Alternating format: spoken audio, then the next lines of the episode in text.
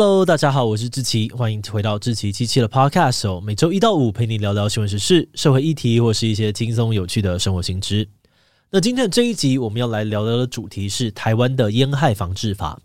今年一月十二号，立法院三读通过了烟害防治法条文修正案，而这一次的法案也被大家称作是史上最严厉的版本。新版的法案不仅全面禁止电子烟、纳管加热烟，它也在传统纸烟啊，甚至水烟上面新增了很多的规定。此外，对于合法吸烟的年龄、禁烟场所等等，也都有了更严格的规范。而且，这次新法的相关法则不只是针对烟品业者哦，假如吸烟者违反规定，同样也会受罚。那当然啦，消息一出呢，很多烟民叫苦连天哦，觉得这样的法案对他们来说实在太严厉了。不过比较特别的是哦，就连民间的反烟团体似乎也对新版的条文不太满意。他们觉得这些新增的规定跟他们的诉求还是有明显的落差，甚至批评这项法案有许多漏洞跟隐忧。是说这次的修法到底是修改了什么？其中又有哪些争议呢？今天就让我们一起来聊聊烟害防治法修法吧。不过在进入今天的节目之前，先让我们进一段工商服务时间。最近志祺七七团队在招募厉害的新伙伴哦。我们想要征求定期合作，可以提供我们影片脚本稿件的特约作者。你可以透过远端协作的方式，跟我们团队一起撰写志祺七七的影片内容。不管你有什么样子的知识领域专长，只要你擅长写作，很会搜集资料，逻辑清晰，具备独到的观点，而且乐于沟通，能够把复杂的东西简单说清楚，那你就是我们希望能够邀请到的人才。那当然，如果你已经有丰富的文字、影音创作经验，那就更棒啦。如果你认同这一七七频道的理念，也想要加入我们的行列，那就赶快上我们的官网去看看职缺内容吧。好的，那今天的工商服务时间就到这边，我们就开始进入节目的正题吧。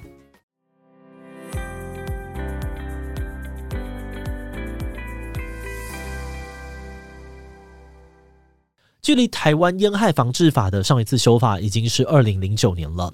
在这十几年里面呢，市场上面出现了很多新形态的烟品，主要可以分成两大种。第一种呢是电子烟，它是利用电子设备来加热跟雾化烟油，让吸烟的人可以吸进去。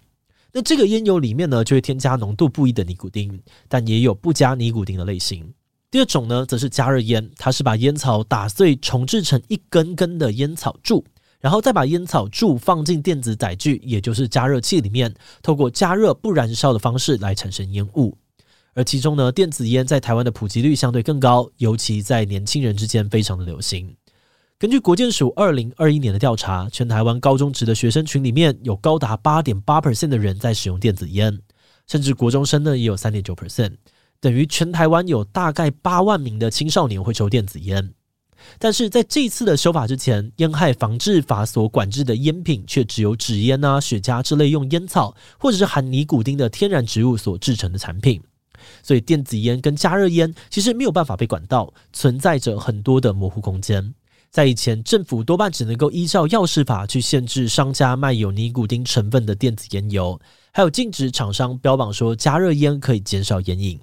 而这次烟害防治法修法，就是针对这些新型烟品来的。在立法院三读通过的新版烟害防治法里面，受到了管辖的项目新增了一项类烟品，这个指的就是包含电子烟在内各种不是使用传统烟草，也不一定含有尼古丁，但会让人去吸烟或是模仿吸烟的产品。在新版的条文里面，这种类烟品全部被禁止制造、进口、贩卖或者是打广告，甚至连使用都是违反的。也就是说，未来电子烟会被全面的禁止，不能够卖，也不能够抽。而至于加热烟呢，则是用指定烟品的方式去管制。未来不管是台湾制造啊，或是国外进口，都必须要做健康风险评估审查。而另外，使用这些烟品的必要组合元件，像是加热烟的电子载具等等，也要一起送审。而同样也都不能够促销打广告。如果业者违反这些规定哦，最高会被罚五千万。而吸烟的人如果去用这些不合法的产品被抓到的话呢，也会罚两千到一万元台币的罚锾。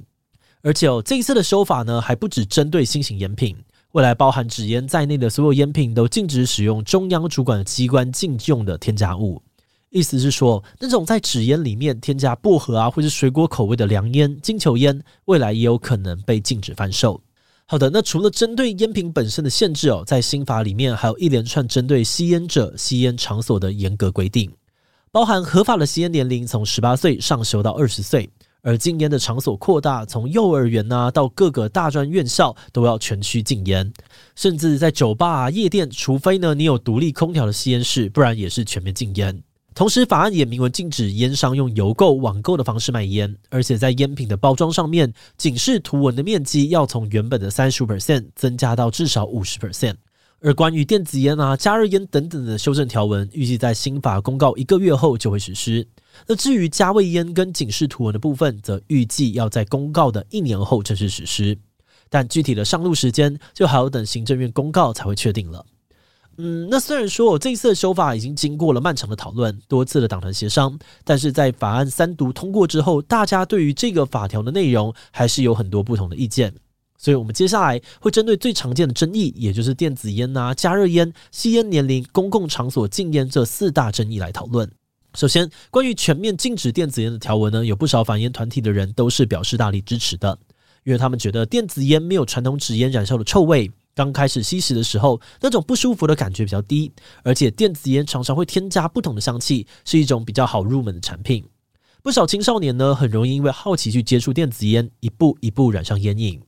而另外，电子烟的烟味也比较难闻得到，老师啊跟家长可能根本没有发现孩子在抽烟，旁边的人可能连自己吸到二手烟都不知道，防不胜防。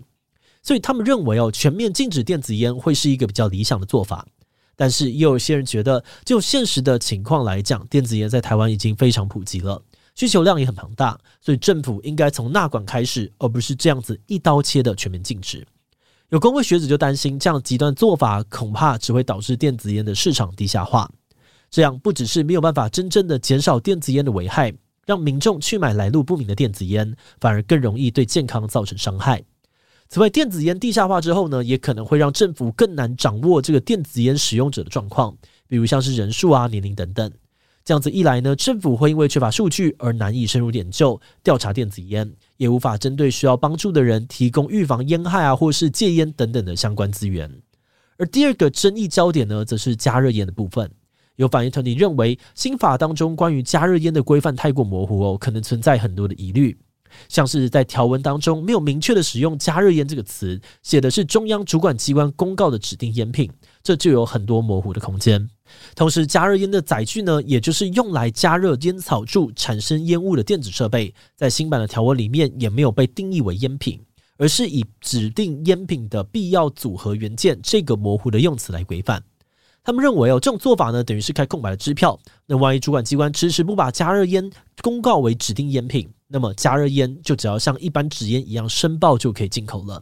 同时，加热烟的载具也会无法可管，烟商不可以行销加热烟没有关系哦，那就改成行销载具的方式，一样可以变相的推广烟品。不过，有些法律界的人士则认为哦，条文会这样写，其实也有合理之处。毕竟新形态的烟品层出不穷，像是国外呢已经有出现烟草混合烟油的产品，未来也可能会出现用非加热的方式来产生烟雾啊的烟草制品。所以呢，就法条上面保留一些弹性空间是必要的，这样才能够让行政机关应变各种状况。如果先把条文写死，只针对加热烟去做规范，那万一未来出现更新形态的烟品，那就还要再修法，那可能就来不及修法，产品就已经先在市面上面泛滥了。而另外，他们也认为哦，加热用的电子载具就好比烟斗一样，材质基本上不可能是用烟草制成或是含有尼古丁的，也常常跟烟草柱分开贩售。所以，与其强行的把载具呢认定是烟品组合元件的用词，反而比较符合实际的使用跟销售情况。而再来是关于吸烟年龄上修的改变，其实这个是长久以来很多民间反烟团体跟医学团体都在呼吁的事情。他们表示哦，根据国民健康署的调查，台湾大约有八成的吸烟者在二十岁以前就开始抽烟了。因此，他们认为把吸烟的年龄提高到二十岁以上，更可以保护年轻族群，不让他们成为新世代的成瘾者。但是这个条文却受到了不少年轻世代的反对。有些人表示，法案一旦生效，等于是强迫十八岁的吸烟者戒烟两年，两年之后却又可以抽烟，觉得这样子很莫名其妙，也很不公平。此外，也有些人质疑哦，为什么十八岁明明成年了，却不能够享有成年人的权利？更何况民法才刚刚把成年的年龄下修到十八岁，现在只要你满十八岁，要喝酒啊、开车、买房、结婚都可以，但却突然不能够抽烟。这不但是一件很矛盾的事情哦，而且也会让人觉得很混乱。像是有超商店员就担心，法案生效之后呢，未来要是有十八岁以上、二十岁以下的顾客要买烟，没有每次都检查证件确认年龄的话，就很容易发生误会，造成冲突。好的，那到最后一项比较大的争议哦，是关于禁烟场所的问题。其实早在这次修法之前呢，反烟团体就多次呼吁要让室内公共场所跟大专院校全面的禁烟。那虽然这一次的新法里面，酒吧跟夜店变成是要设立独立吸烟室才能够抽烟，看起来是变严格了。可是反烟团体认为哦，这是做半套的修法，因为负责清理吸烟室的这个工作人员呢，也会受到二三手烟的危害。而至于这一次大专院校全面禁烟的新规定，他们则表示支持，因为他们认为校方在吸烟区的规划跟管理上面，可能很难做到完全杜绝二手烟。他们甚至呼吁说，在法案上路前呢，各校就应该要逐步的减少吸烟区的数量，尽早的落实校园禁烟。但是针对这点呢，有公卫学者持不同的意见。他们认为，不管是在夜店啊，或者学校，之所以要设立吸烟区，把吸烟者集结到同一个地点。目的就是为了不吸烟者的健康权益，让大众远离二手烟。那假如今天连吸烟区都没有了，有烟瘾的人无处可去，他们反而会冒险在各处违规吸烟，加剧二手烟对于其他人的危害。因此，有学者表示，政府现阶段呢，应该要做的是先增加吸烟区，减少二手烟危害，同时推出更多的戒烟措施。等到全体的吸烟人口更低了之后，再逐步的实施特定场所全面戒烟。不过，包含禁烟场所啊，跟刚刚提到的许多争议哦，各方虽然对于现阶段该采取什么样的手段有不同的意见，但多半还是站在不抽烟者的立场出发，思考要怎么管制吸烟者。那么，吸烟者自己又是怎么想的呢？我们观察到，目前在网络上面，烟民的意见主要分成两大派。有一派的人呢，是认为哦，这次新法条文有点严格过头了，因为吸烟应该是个人自由，政府不应该过度的干涉。他们主张每个成年人都应该要有权利决定自己要不要抽烟，就算抽烟有害健康哦，但要怎么样对待自己的身体健康也是个人自由。就像是每个成年人呢，也都有权利决定要不要喝酒、熬夜吃垃圾食物一样。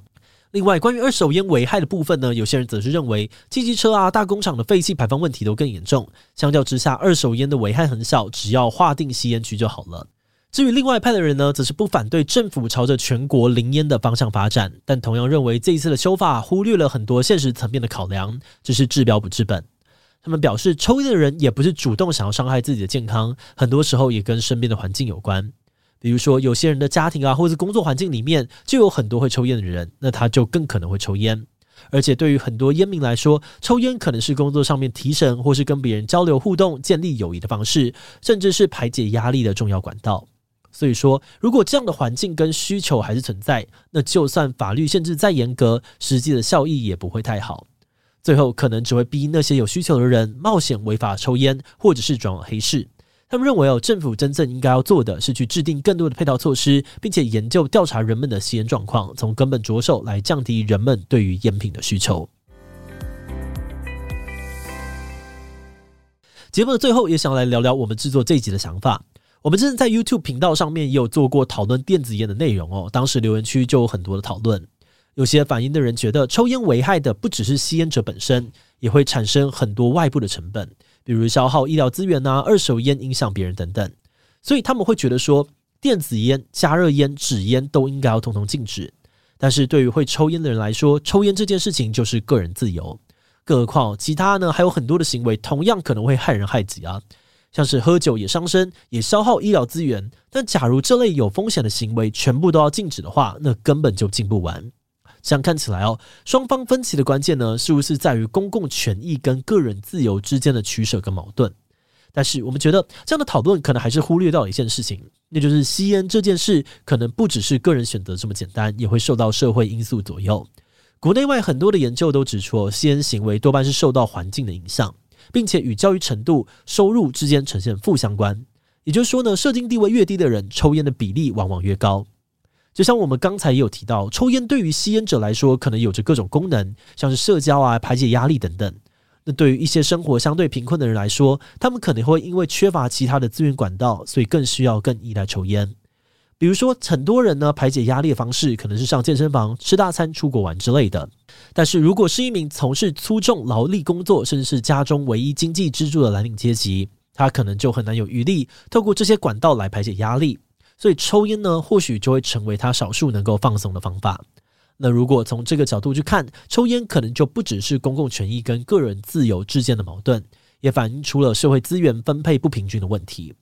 我们觉得，如果在思考烟害问题的时候，也考量到这些有需求的人，让他们有更多的选择跟资源，或许也是一个很重要的关键。不过这集哦，因为篇幅的关系，这边就不展开说了。如果你对于禁烟的议题有更多的想法或者见解，都欢迎跟我们分享哦。好的，那么我们今天关于台湾烟害防治修法的介绍就先到这边。如果你喜欢我们的内容，可以按下追踪跟订阅。如果是对于这集烟害防治法修法，对我们 Podcast 节目或是我个人有任何的疑问跟回馈，也都非常的欢迎你在 Apple Podcast 上面留下五星留言。那今天节目就这样告一段落，我们就下集再见喽，拜拜。